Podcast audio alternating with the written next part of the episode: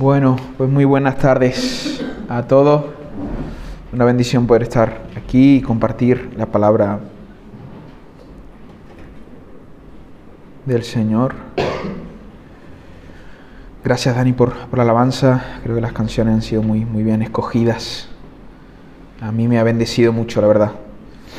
Eh, qué, qué bueno es, ¿verdad? Ser alentado por las verdades oradas, cantadas, predicadas. Importante que la verdad suene, sea como sea. y, la verdad que el Señor ha ministrado mucho mi corazón a través de, de la alabanza.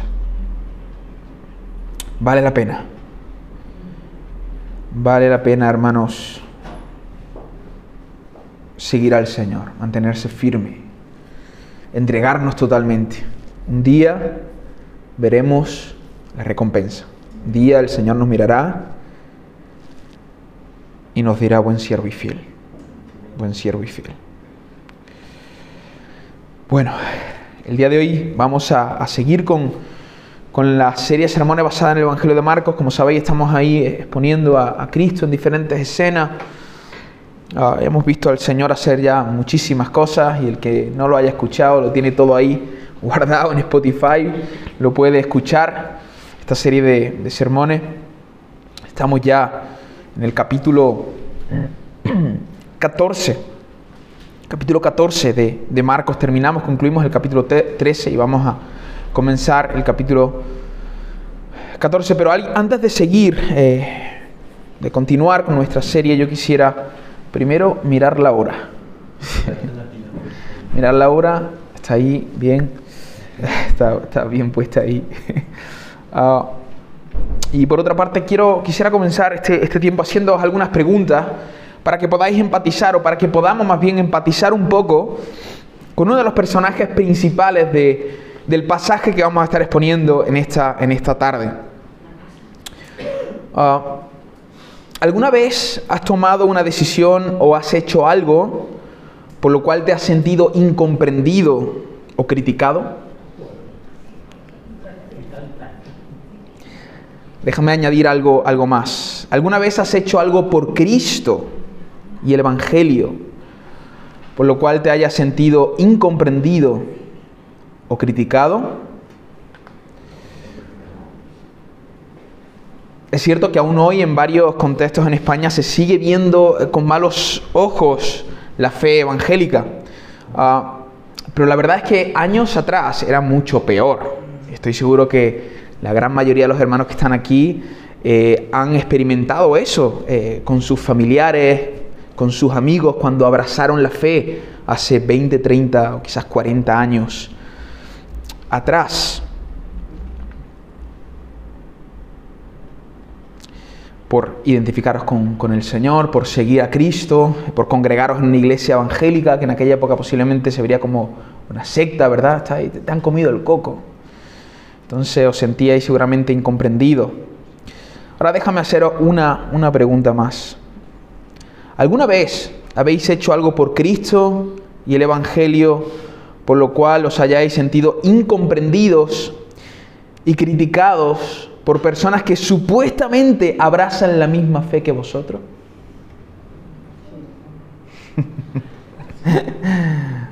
Parece que la pregunta va siendo cada vez más específica y a lo mejor ya estáis, quizás ya estáis eh, pensando en el personaje del cual vamos a estar hablando hoy. Hermanos, al transcurrir nuestra vida y a medida que tomamos decisiones, es normal que haya personas que piensen y actúen diferente a nosotros y que incluso no comprendan nuestra manera de vivir. Es más, es totalmente normal que alguien que no tenga la misma fe que nosotros no comprenda nuestra forma de vida, la manera en la que desarrollamos nuestro matrimonio, que criamos a nuestros hijos o que rendimos nuestra vida a la voluntad de Dios. Eso es normal, es normal ser incomprendido, incluso criticado por personas que no abracen la misma fe que nosotros. Ahora, lo que no es normal, lo que no es para nada normal y no, no debería serlo, es que personas que supuestamente... son cristianas, no comprendan y además critiquen la entrega total y radical de sus hermanos. Eso es lo que no es normal. Y es precisamente eso lo que ocurre en el pasaje que vamos a exponer en esta mañana. Marcos 14, el verso 3 al 9. Marcos 14, del verso 3 al 9. Tenéis vuestra Biblia, podéis abrir ahí, el Evangelio de Marcos.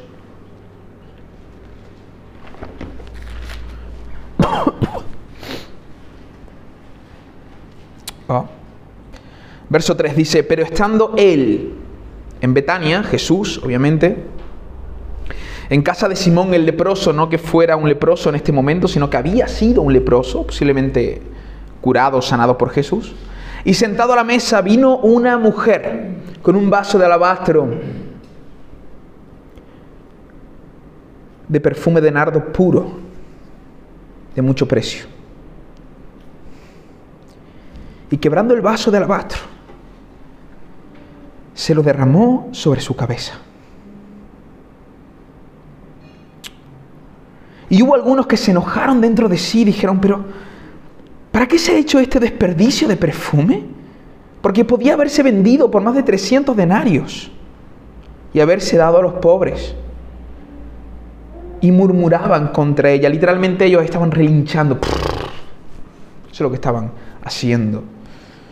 Hay que ver, de verdad, qué, qué cabeza, qué desperdicio de vida.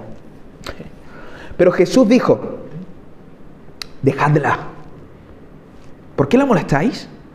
Buena obra me ha hecho. Siempre tendréis a los pobres con vosotros, y cuando queráis les podréis hacer bien, pero a mí no siempre me tendréis. Esta ha hecho lo que podía, porque se ha anticipado a ungir mi cuerpo para la sepultura. De cierto os digo, que donde se predique este Evangelio, y esta es la única persona a la cual Jesús se refiere de esta forma, de cierto os digo que donde se predique este Evangelio en todo el mundo, también se contará lo que está hecho para memoria de mí. No, para memoria de ella. Para memoria de ella. Vamos a hacer una, una oración. Señor, estamos delante de tu palabra. Tú estás aquí. Como nuestra hermana antes presidió, Señor, sabemos que desde el inicio, desde Génesis a Apocalipsis, eres tú hablándonos, Señor. Eres tú hablándonos. Es tu voz, llena de verdad, llena de gracia, llena de poder. Y te pedimos, Señor, que a medida en que expongamos tu palabra, tú transformes nuestra vida, Señor. Porque el Evangelio es poder, poder para salvación y transformación de aquellos que escuchan y creen. Obra hoy en nuestras vidas por medio de la exposición de tu palabra. En tu nombre, Jesús. Amén y amén. Voy a hacer un esfuerzo para compartir sin emocionarme porque me cuesta un poco con esta historia, si os soy sincero. Y no quiero parecer un llorón durante todo el sermón. Pero bueno, haré un esfuerzo. Hermanos, como sabéis, hemos concluido eh, la, profecía apocalíptica de Jesús, capítulo 13. Él, él habla acerca del fin y estuvimos durante tres domingos hablando acerca, acerca de eso. Y justamente cuando Jesús termina la enseñanza del fin, Marcos nos cuenta sobre el ungimiento de Jesús. Un acontecimiento que también se relata en el capítulo 26 de Mateo y en el capítulo 12 de Juan, de forma aún más detallada de la que lo hace Mateo y Marcos. Y cuando leemos eh, de forma paralela estos textos, estos pasajes, nos damos cuenta que eh, Marcos no, no, no coloca eh, este suceso de forma cronológica. Ah, Jesús, cuando discute con los fariseos y luego más adelante él habla acerca del fin, posiblemente es un martes, miércoles. Pero cuando esta mujer unge a Jesús, es un sábado. Es decir, el día antes, el día anterior, el día anterior a que Jesús tuviera una de las semanas más duras y más difíciles de su vida y su ministerio.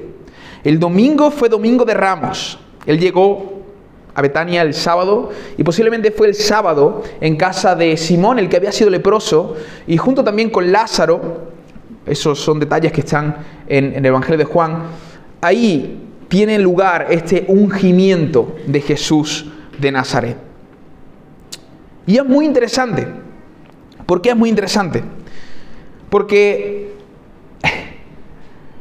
esta mujer es de las pocas que se acercan a Jesús unos momentos antes de su muerte, unos días antes de su muerte, unos momentos antes de tener una de las semanas más difíciles de la vida de Jesús y se acerca a Él no para preguntarle acerca de alguna enseñanza, no que esté mal hacer eso. Los discípulos en muchas ocasiones cuando Jesús contaba una parábola, luego le preguntaban, oye maestro, dinos, y está bien, inquietud, un deseo de aprender. Pero ella no se acerca a Jesús para obtener información del maestro. Ella tampoco se acerca, como los líderes religiosos, a debatir con él acerca de ciertas verdades. Ella no quiere cansar intelectualmente al maestro, no hace eso. Tampoco se acerca para pedirle y rogarle que le sane de alguna enfermedad o de que la libere de alguna opresión. Ella no se acerca a Jesús para obtener algo de él. Ella se acerca a él para darle. para vertirse en Él.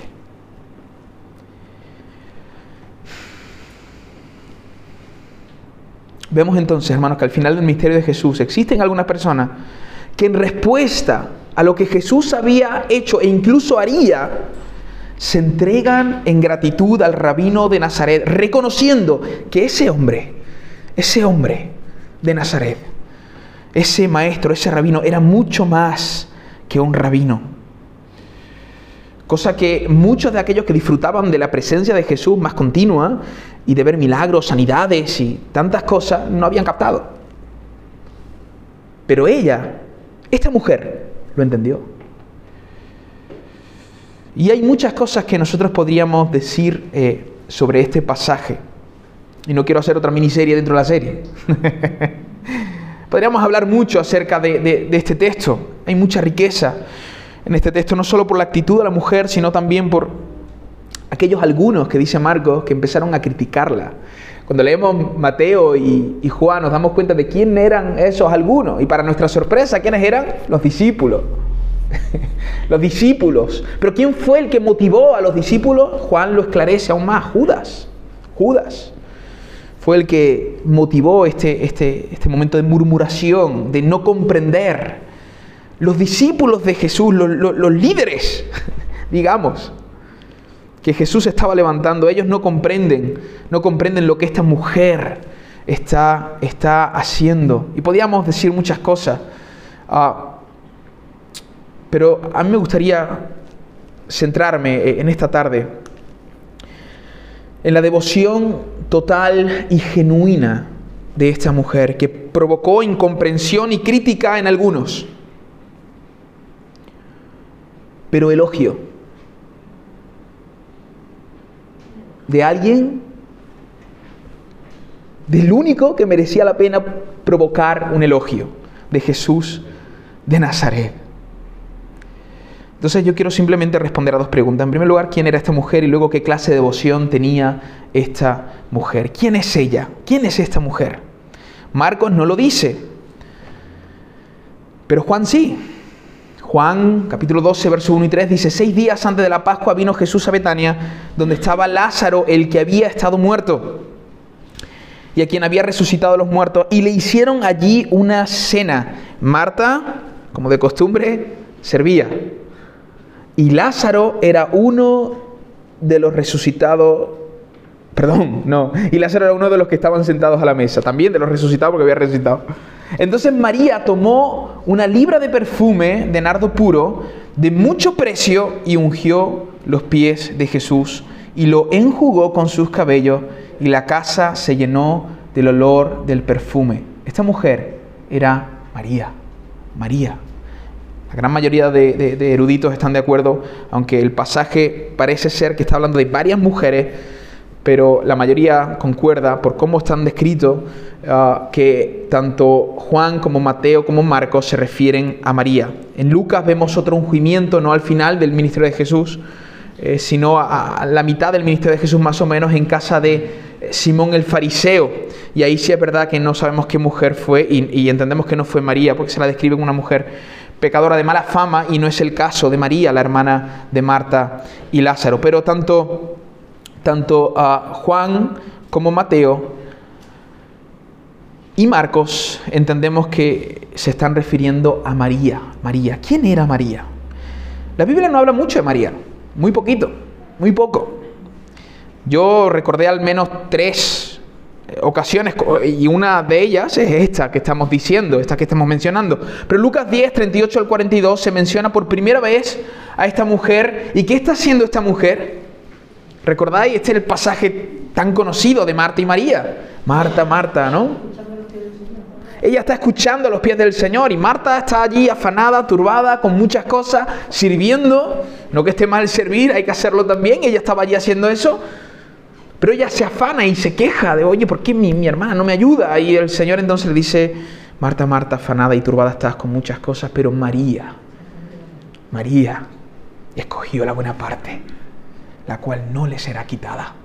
Y estaba allí a los pies del Señor, escuchando atentamente sus enseñanzas. Ah, en el Evangelio de Juan, en el capítulo 11, también se menciona a María. Ah, ella y Marta llaman a Jesús porque su hermano estaba enfermo y, sabemos que esta familia era una familia muy querida por Jesús. Y Jesús acude, acude a esta familia, pero cuando el Señor llega, él llega, según ella, un poco tarde, ¿no? Ya Lázaro ya estaba muerto. Y es muy interesante, hay algo que me, me llama la atención en este pasaje, que nunca, Claro, como no, me había puesto a leer y estudiar acerca la vida de María, no lo había notado, pero es interesante que la primera que va a buscar a Jesús, a encontrarse con Jesús, es Marta. María se queda en casa y luego Marta busca a María y le dice, el Señor te llama. El Señor te llama, el Señor te está diciendo que vaya. El Señor no iba a resucitar a Lázaro hasta que María no estuviera, Él quería que estuviera ella allí con Él. Y es muy interesante notar que cuando María corre, a diferencia de Marta, por lo menos el texto no lo dice, ella cuando llega a Jesús, ¿sabéis lo que hace? Se postra. No sabemos si Marta lo hizo. Esto nos lo describe. Es interesante eh, que Lucas dé este detalle. María se postra. Parece ser que esta mujer tenía un corazón totalmente inclinado al Señor Jesús. Había una devoción genuina, sincera en el corazón de María. Estas son las los únicos pasajes que al menos yo he recordado donde se mencione a, esta mujer. No es una mujer que, fuera muy mencionada en los evangelios. Sin embargo, cuando se menciona a esta mujer, podemos notar que Jesús le elogia en al menos dos ocasiones. Elogia sus decisiones. Y en estas dos ocasiones no solo recibe elogio de Jesús, sino que también recibe crítica y es incomprendida por aquellos que están a su alrededor. En una ocasión por su propia hermana y en otra ocasión por los discípulos de Jesús. Hermano, esto nos enseña que aquellos que se entregan de manera profunda y radical a Cristo y al Evangelio siempre, siempre serán incomprendidos y criticados por los demás. Incluso por sus propios hermanos, los cuales por su tibieza y desinterés por las, causas, por las cosas espirituales, profesan una fe que puede ser totalmente cuestionable. Cuando criticamos la radicalidad, la entrega total de otros hermanos, cuidado. Este hace mucho por el Señor. Este se entrega demasiado. ¿Qué? aquellos que tienen una devoción profunda, total, genuina por el Señor, siempre serán incomprendidos. Siempre, siempre lo serán. Sin embargo, hermano, estas personas que experimentarán la crítica de muchos también recibirán el elogio de aquel a quien se han entregado. Y a lo mejor no lo reciben en esta tierra, pero un día, como decíamos al inicio de este sermón, un día, un día el Señor mirará a su siervo y les dirá, buen siervo y fiel. Han dicho que has desperdiciado tu vida en mi reino, en mi obra, pero buen siervo y fiel. Buen siervo y fiel. Y entonces en aquel momento todo cobrará sentido. Cada lágrima, cada sudor, cada esfuerzo por el engrandecimiento del reino de Dios en aquel momento, aquel día, cuando llegue, aquellos que se hayan entregado por el Señor dirán, ha valido la pena, ha valido la pena. Por eso, querido hermano, quizás estás diciendo, ¿vale la pena? ¿Vale la pena? ¿Vale la pena criar a mis hijos con tanto esmero? invertir tiempo y predicarles el Evangelio y hacerles ver que Cristo es precioso y glorioso. Vale la pena mantenerme firme en mis matrimonios a pesar de las dificultades. De verdad, aquel día cuando estemos delante del Señor y escuchemos de Él, buen siervo y fiel, todo lo que hoy quizás por el pecado en tu corazón te hace dudar de que ah, eso que estás haciendo ha valido la pena, aquel día todas esas dudas se van a esfumar y dirás, sí, sí, valió la pena. Valió la pena entregar mi juventud al Señor. Valió la pena entregarme por Cristo y su iglesia. Valió la pena. Valió la pena. El sacrificio, la renuncia, la entrega, valió la pena. Valió la pena. Yo no sé tú, pero yo no quiero ser de los que critican, quiero ser de, de los incomprendidos. Que me miren y digan, este chaval está un poco loco. Ahora, hermanos, ¿cómo luce una devoción, una devoción total y genuina a Jesús? Quiero ir muy rápido, destacando algunas cosas, porque no quiero eh, centrarme eh, eh, en todo en todos los personajes de la historia, sino que quiero destacar algunas palabras que están ahí y que podamos ver cómo luce una devoción total y genuina Hermanos, una devoción total y genuina nace de la comprensión de quién es Jesús y su obra redentora, y no apenas de las buenas obras que Él puede hacer por nosotros. Amén. Una devoción total y genuina nace de la comprensión de quién es Jesús y su obra redentora, y no apenas de las buenas obras que Jesús puede hacer por nosotros.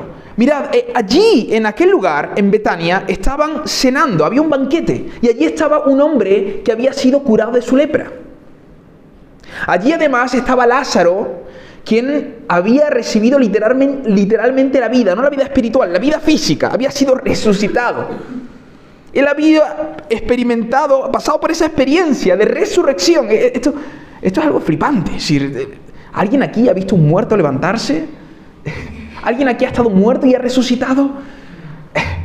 Cosas increíbles, extraordinarias. Además de eso, estaban allí los discípulos de Jesús que ya llevaban tres años caminando con él y habían visto a ciegos ver, a mudos hablar, a sordos oír, a endemoniados ser liberados literalmente, a cobradores de impuestos ser transformados y dar más de la mitad de sus bienes a los pobres.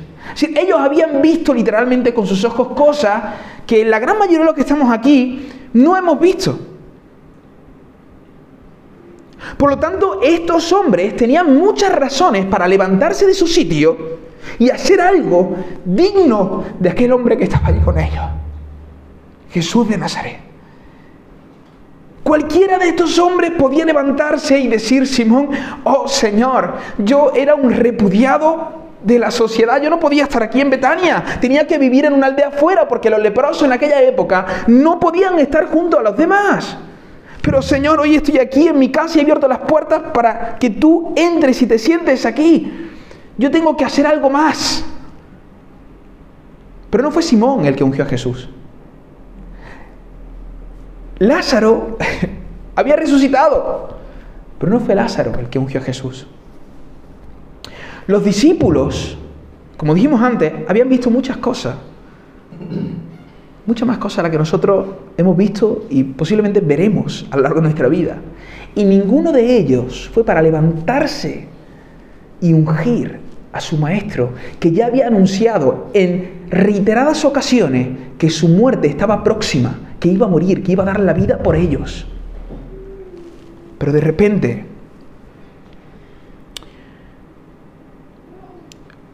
se levanta una mujer. Y, yo no sé de lo que estarían hablando, seguramente muchas cosas. ¡Wow! ¿Recordáis cuando Jesús dijo, Lázaro, sal fuera? Y él salió y estaban allí hablando de los, posiblemente las cosas que Jesús había hecho. ¿Recordáis cuando fuimos a predicar? Jesús nos envió y también nos dio autoridad para sanar enfermos y estaban posiblemente eh, hablando de las cosas que habían hecho, que ellos mismos habían hecho por, por Jesús, porque a veces nos gusta eso, ¿verdad? Llamar la atención hacia nosotros mismos. Porque yo hice, porque yo cuando me junto a veces con algunos pastores me llama eso la atención. Pues yo fundé una iglesia aquí, yo hice no sé qué allí, y estamos siempre hablando de las cosas que han hecho. Pero me llama la atención que, que, que esta mujer, que esta mujer, llama la atención de toda la mesa a solo una persona, Jesús de Nazaret. Y en aquel momento todo el mundo enmudece, todo el mundo calla y empieza a observar aquella escena. María toma un frasco de alabastro. Aquel frasco de perfume, hermano, era, muy, era, era, era una rareza. Era caro por lo difícil que era de obtenerlo. Venía del Himalaya. Lo que costaba aquello equivalía al sueldo de un año de una persona. Traduciéndola a nuestra época, que uno, si somos mil euristas, 12 mil euros. 12 mil euros, 12 mil euros. Entonces ella coge aquel perfume y lo derrama sobre la cabeza de Jesús. Y aquello corre sobre su cuello, sus hombros, su brazo, hasta llegar a sus pies y enjuaga sus pies con sus propios cabellos. Y todas las conversaciones allí se silencian. Y solo hay una escena. El ungido de Dios siendo ungido. Jesús de Nazaret siendo honrado y reconocido. Increíble lo que hizo ella. ¿Qué cosa? María posiblemente no había visto ni un cuarto de las cosas que habían visto los discípulos. Pero posiblemente María comprendió mucho más que los discípulos. Era una oidora ávida. No era torpe. Ella sabía que cuando estaba el maestro tenía que escuchar, tenía que prestar atención, tenía que comprender. Y Jesús mismo dice aquí que ella estaba preparando su cuerpo para la sepultura. Posiblemente María tuvo más comprensión que los mismos apóstoles de lo que Jesús iba a hacer. A estas alturas Jesús ya había dicho lo que él haría. Él moriría.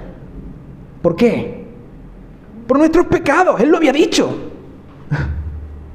Posiblemente ella ya lo había comprendido. Y ella había entendido lo que Jesús había, había de hacer. Ella no necesita que la sane, ni que la liberte, ni que restaure su matrimonio, ni que salve a sus hijos. Un deseo, seguramente sí. Pero ninguna de esas cosas van a hacer que su adoración sea distinta, vaya más o vaya menos. Ella ya ha entendido que lo que Jesús es e iba a hacer por ellos es mayor que cualquier otra cosa. Hermano, nosotros no le debemos, es decir, no tenemos que esperar que Jesús haga algo por nosotros para poder responder, porque es que Él ya lo ha hecho todo. Nuestra devoción a Cristo no se debe, no se, no se debe de ver algo que Él pueda hacer por nosotros. No debemos ser como Jacob. Si tú me bendijeres, si tú prosperas mi camino, entonces, no. Nuestra devoción va a aumentar en base a la comprensión que tengamos de lo que Cristo ya ha hecho por nosotros. Todas las cosas que Jesús pueda hacer aquí ya sea sanarnos de una enfermedad, proveer económicamente, darnos un trabajo. Todo eso está bien. ¿Y quién no quiere eso? Todos lo queremos y es una bendición que el Señor lo haga. Pero hermano, todas esas cosas no tienen repercusiones eternas. No la tienen. Sin embargo, Cristo ocupó literalmente tu lugar y el mío en la cruz del Calvario. Tú puedes comprender eso por un momento. Puedes pensar en lo que Jesús ha hecho. Escúchame bien, tú y yo merecíamos estar literalmente clavados en la cruz. Merecíamos la ira de Dios justamente. Eso es lo que tú y yo merecíamos. Pero Jesús ocupó la cruz por nosotros. Vivió una vida justa, recta, perfecta. Y luego nos la otorgó para que tú y yo tengamos salvación. Eso quiere decir que, que toda pena aquí, todo sufrimiento aquí, pena, penita, pena, ¿no? Como se canta. E, eso, eso, eso tiene fecha de caducidad. Eso se va a acabar. Porque Jesús pagó por nuestros pecados. Eso es para que hagamos una fiesta literalmente. Eso es para que no rompamos un frasco de alabastro, sino que derramemos literalmente nuestra vida a los pies de Cristo el Salvador. Sin embargo, nosotros negociamos si tú haces, si tú haces, si tú haces, si tú haces. Él ya lo hizo todo, deja de esperar y empieza a comprender que no hay, no existe, no existe mayor regalo que el de la salvación. No lo hay no existe. Y cuando nosotros comprendamos esto, entonces, entonces, hermano, entonces nuestra devoción será total. Pero mientras nuestra devoción, mientras no comprendamos estas cosas, siempre iremos a medias tintas, siempre iremos tropezando, siempre. No porque Dios tenga que hacer algo por nosotros, sino porque no entendemos lo que Él ya hizo por nosotros. Una devoción total y genuina nace de la comprensión de quién es Jesús. ¿Quién es Él? ¿Quién es Él? Hay, un, cantante y pastor, predicador que me gusta mucho, que él dice, yo, en una canción él dice, Señor, yo no he nacido para llenar el bolsillo de dinero. Yo no he nacido para llenar los locales, las iglesias de personas. Yo he nacido para conocerte a ti, oh Cristo. Para eso hemos nacido, para conocer a Cristo Jesús. Y esta mujer había comprendido, al menos no sabemos si había, posiblemente no había comprendido a la plenitud lo que, el Evangelio y lo que Cristo haría, pero eh, queridos hermanos, ella había comprendido mucho más que aquellos hombres que estaban allí. Y lo demostró con al vertir aquel perfume sobre Jesús. Una devoción total y genuina no es parcial ni con reserva.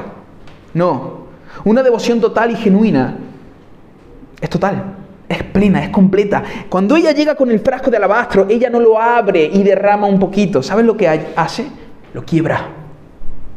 Lo quiebra. Ella estaba decidida a entregar absolutamente todo lo que tenía para Jesús. No tenía pensado ni siquiera guardar una gota. Su devoción fue total sin ninguna reserva.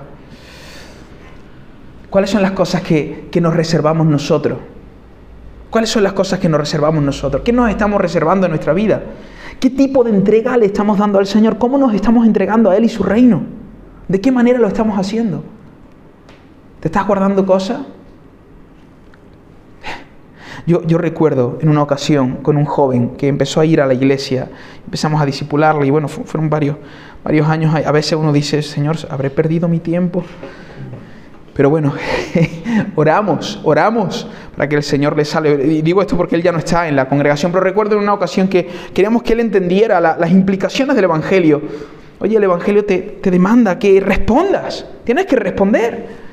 Entonces le decíamos, tienes, oye, tienes que congregarte, tienes que disipularte, tienes que... Y, y eh, resulta gracioso. Un día hablando con él y un amigo mío que es pastor también empezó a decirle, oye, mira, piensa por un momento, tu vida tiene que girar en torno a Cristo. Vamos, vamos, vamos a ver tus días. Como, a ver, el lunes, ¿por, por, qué no estás buscando al Señor? No, mira, es que el lunes, y empezaba a dar su escudo, es que el lunes tengo que, él tenía muchos olivos y demás, tengo que sofotar, tengo que hacer esto, y el lunes acabo muy cansado. Bueno, vale, está bien. ¿El martes qué hace? Mira, el martes que tengo que hacer varios mandados a mi padre, que es empresario, y tengo que ir papá. Y empezamos así día por día, y todos los días tenía algo. Y de repente llega, llegó el, el viernes, ¿qué hace? dice, el viernes, el viernes, claro, mi amigo le estaba apretando para hacerle ver que siempre hay tiempo para servir al Señor. Lo que pasa es que nosotros tenemos muchas excusas. El viernes, el viernes, y después de pensar mucho, bueno, el viernes para mí. El viernes para mí. En aquel momento nos reímos, pero qué triste, qué triste. Qué triste, muy triste. ¿Qué nos estamos reservando, hermano? Esta mujer no guardó nada. Una devoción total y genuina ve siempre como poco lo que se hace por Jesús, nunca como mucho. Nunca verá un desperdicio la obra por Cristo, nunca, jamás. Los discípulos sí. Eh, mira, puedes comprender esto. Aquellos hombres que habían caminado con el Rey de Reyes y Señor de Señores, cuando vieron a aquella mujer vertir el frasco de alabastro sobre Jesús, dijeron, ¿qué desperdicio? Esto es muy fuerte, hermano. ¿Qué es decir, para ellos era un desperdicio, era una, una pérdida de tiempo honrar al Señor Jesús. ¡Qué locura! ¡Qué locura! Aquellas personas que supuestamente profesan fe, pero critican a los supuestos radicales, aquellos que se entregan por completo a la obra del Señor y su reino. ¡Qué locura! Eso sí que es una locura. Eso sí que es un desperdicio. ¿Sabes lo que es un desperdicio? Venir aquí cada domingo, sentarnos, escuchar, irnos a casa y no aplicar nada a nuestro corazón. Eso sí que es un desperdicio que pasen los años y que en nuestra vida no haya ningún cambio después de estar años y años escuchando. Eso sí es un desperdicio. Ahora, entregarte por el Señor, resistir firme en tu matrimonio, educar y criar a tus hijos, eso no es un desperdicio, querido hermano. Eso es una bendición. Y un día el Señor te mirará y te dirá, buen siervo y fiel. Desperdicio es no luchar, es venir aquí y hacer como que estás, pero no está. Las palabras entran por aquí y salen por aquí. Eso sí, eso sí es perder el tiempo. Pero venir aquí y tomar la palabra del Señor, aplicarla al corazón, luchar en contra del pecado por el Espíritu y por la palabra del Señor, eso no es un desperdicio. A los años vas a ver el resultado, vas a ver el fruto de la obra del Señor en tu vida. Eso no es un desperdicio. Para ella, mira, Jesús dijo que esto se iba a contar en todo el mundo, pero no dijo que ella lo iba a contar. Porque aquellos que sirven al Señor, de manera completa, total, ellos, ellos no, no pierden el tiempo hablando de lo que han hecho. Prefieren invertir hablando de lo que Cristo hizo. ¿Se, entiende? No pierden el tiempo diciendo, pues mira, yo hice. Eh, a mí a veces me, me cansa escuchar una mira lo que yo hice, mira lo que yo hice, mira lo que yo hice. Háblame de Jesús, por favor, por un momento. ¿Qué ha hecho Jesús en ti, en tu familia? Háblame de Cristo, háblame de Él. A ver, no, no, no hay nada malo. Ahora nadie se va a acercar a mí a decirme lo que no es eso. Entenderme. Sobre todo en contexto de, pastores pasa mucho eso, ¿no? Eh, tú sabes, tú sabes cuando alguien viene a decirte de forma sincera lo que, lo que han hecho por el Señor, por amor al Señor, y cuando alguien viene a, a, mostrar sus galones. ¿Se entiende, no? Tú, tú, lo sabes. Hay gente que es muy sincera y dice, mira, recuerdo con mucho cariño cuando nosotros hicimos esto y fue una bendición, y no hay nada de malo en eso, hermano. Pero hay gente que viene a, presumir, a ver, mira lo que hice, no. Y ahí no hay nada de Cristo. Ahí no hay nada de Jesús. Jesús dijo, todo el mundo, todo el mundo va a recordar a esta mujer. Pero no porque esta mujer fuera a contarlo. Es más, ella no lo cuenta. Lo cuentan los apóstoles. Ella no dice nada. ¿Por qué? Porque personas así, cuando, cuando están, lo que hacen no es, no es captar la atención para uno mismo. Es direccionarte a Jesús. Las personas que tienen esa devoción total, tú, tú estás con ellos y tú no dices, guay, wow, qué hermano más, más, maravilloso, qué dones tiene, qué habilidades, cómo habla, cómo... No, tú dices, he, visto al Señor ahí. veo, veo al Señor. Veo al Señor. Y eso es lo que hace María. María entra y hace que todo el mundo mire al Señor. ¿Quieres tener una devoción total? Que, que todo lo que tú hagas, que lo que tú digas, que tú puedas mostrar al Señor, pueda mostrar a Cristo. Hermanos, una devoción total y genuina no presenta apenas opiniones, más bien se entrega en acciones. ¿Qué hacen los discípulos? Hoy, ¿sabes lo que podríamos haber hecho con esto? Podríamos haber hecho un montón de cosas, podríamos haber alimentado a los pobres. Y Juan nos dice que Judas ni siquiera estaba pensando en los pobres, estaba pensando en él mismo. Sus deseos egoístas. Una, una devoción total y genuina una devoción total y, genuina, no, no, da apenas opiniones, sino que además de, además de dar opiniones se pone manos a la obra y hace algo. Porque todos somos muy rápidos para dar opiniones. Tenemos que hacer esto, tenemos que hacer lo que sea, aquello, lo otro. Bueno, ¿quién, ¿quién quiere hacerlo? Y no hay ninguna mano levantada. ¿Quién quiere opinar sobre esto? Todo el mundo. ¿Quién quiere hacerlo?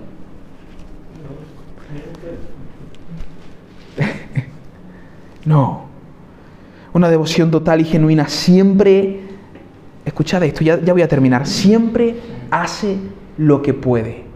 ¿Qué dice Jesús de esta mujer? Dejadla en paz, dejadla tranquila, porque ella hizo lo que pudo.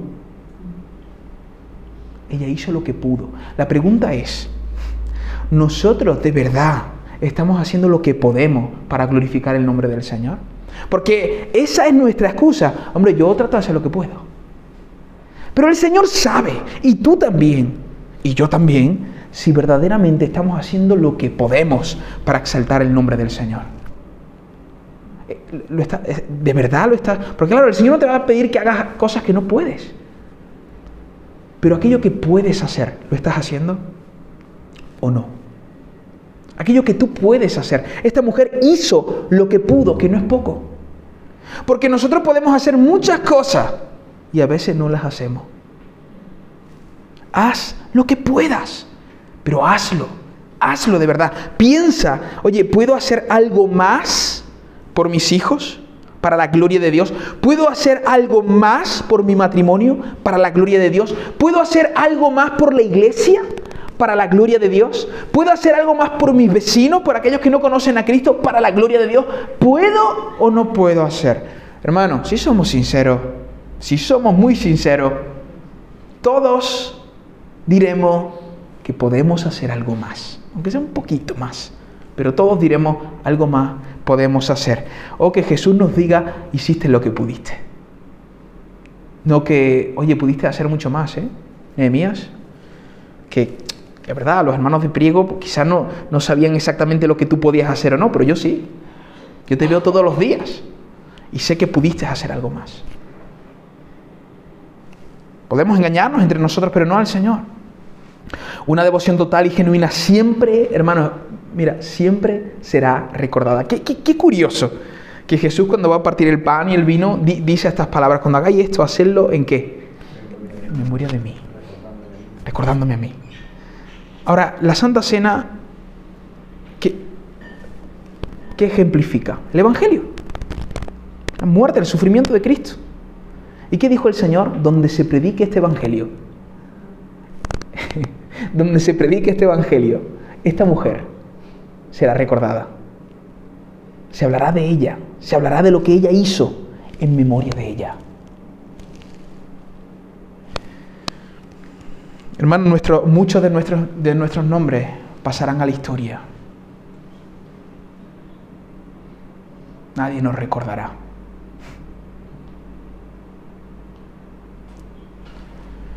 ¿Seguro? Cuando nosotros pensamos en la historia del cristianismo, por supuesto, el nombre que resalta es Cristo, pero junto a ese nombre hay otros muchos nombres, de hombres y mujeres que se entregaron para el engrandecimiento del reino de Dios y para la edificación de la iglesia. Seguramente si aquí nos pusiéramos a hablar, diríamos muchísimos nombres, tanto apóstoles, personas de las escrituras, como también otros hombres, predicadores, hombres y mujeres que invirtieron su vida por la causa del, del reino. Y es interesante que cuando se habla del Evangelio estos nombres son recordados. La pregunta es, ¿serán nuestros nombres recordados por las cosas que hemos hecho por el Señor? Bueno, a lo mejor no nos recuerda España, pero en nuestro barrio nos recordarán, dirán, allí había un siervo de Dios, allí había un hombre que amaba a Jesús de Nazaret. Eh, bueno, venga, vamos a achicar un poco más la cosa, que el barrio a lo mejor es muy grande. En tu casa, tus hijos, ¿qué dirán de ti? Tu cónyuge, ¿qué dirá de ti? ¿Te recordará por lo que hiciste por el reino? ¿O no? Yo espero que nuestros nombres, al igual que el de María, quede en la historia, al menos de nuestra familia, que nos puedan recordar como personas que amábamos a Jesús y amábamos su iglesia y amábamos el pueblo y, queríamos que todo el mundo pudiera conocer a, a ese Jesús que nos cambió, que nos salvó. Al menos nuestro entorno nos pueda recordar. Amén. Y por último, hermanos, una devoción total y genuina, aunque sea criticada, que ya lo hemos dicho, será recompensada por quien verdaderamente vale la pena ser recompensada. Jesús de Nazaret elogió a esta mujer. Vamos a ser criticados por muchas cosas, por la forma en la que vivimos nuestra vida. Algunos, algunos te dirán, no eduques así, hombre. No regañes tanto. Déjalo, déjalo que vea la, tele. Más tiempo, más tiempo. No pasa nada. Oye, pero, pero por, qué, ¿por qué permaneces casado? ¿Desiste? Porque para eso... No. Decimos que no. Nos mantenemos firmes.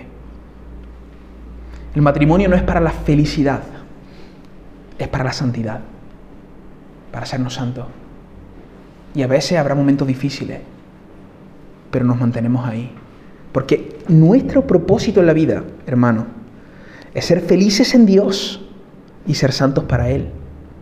Y habrá momentos, por supuesto, de dolor, de dificultades, pero nos vamos a mantener ahí, firmes, firmes, firmes. Quizás siendo criticados por el mundo, que no nos comprendan, pero un día, un día, un día escucharemos al Señor diciéndonos, buen siervo y fiel. Oye, ¿por qué te entregas tanto en la iglesia? ¿Para qué?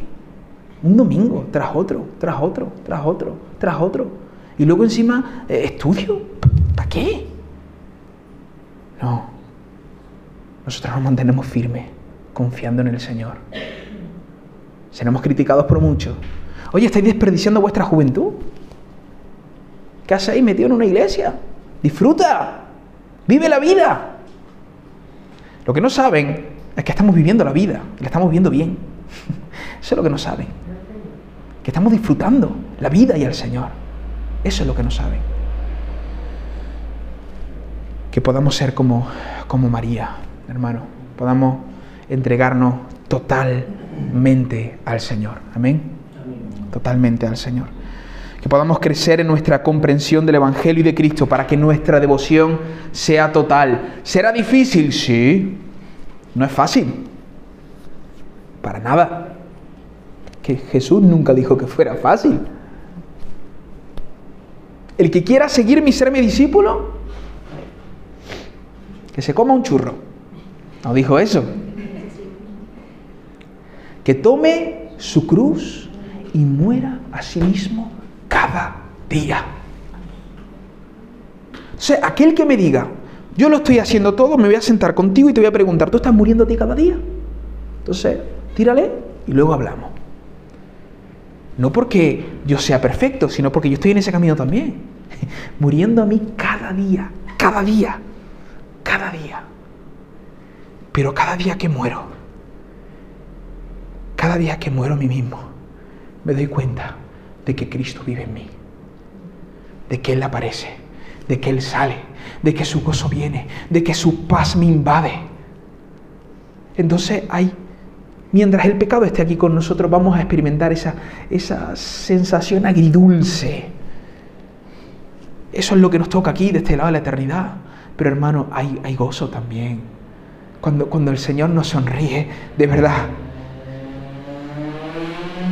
cuando el Señor nos sonríe, da igual. Da igual que, todo el mundo nos odie. que todo el mundo se enrabie. Pero si tenemos la sonrisa del Hijo de Dios, ha valido la pena. Ha valido la pena.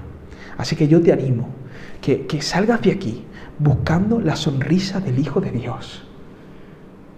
Que puedas contemplarle a Él.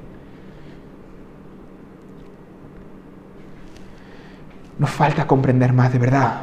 Y, yo me incluyo, yo, no, yo soy el primero.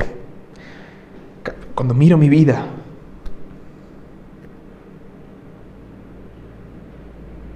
necesito comprender más lo que Jesús ha hecho por mí.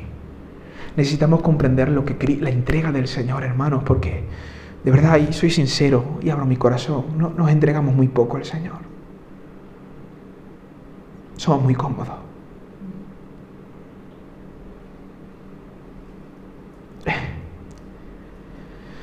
El Señor viene pronto y Él viene a encontrar una novia madura, gloriosa, radiante, no una niñilla. Viene a encontrar una esposa preparada. Y yo quiero ser esa esposa. Yo no sé tú, pero yo, yo quiero ser. El único consuelo que tengo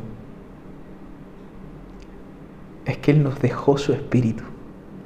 Y es el espíritu el que nos está perfeccionando, nos está capacitando para encontrarnos aquel día con Él.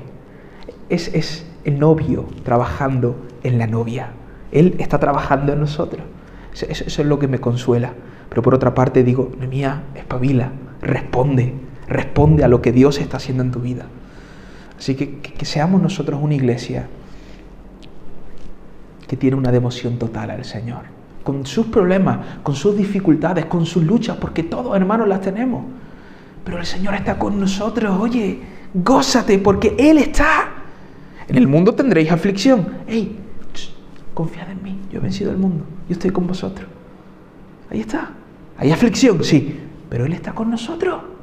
Él está caminando con nosotros. Que podamos descansar en estas promesas, que podamos comprender quién es Jesús y lo que Él hizo para poder entregarnos completamente a Él. Amén.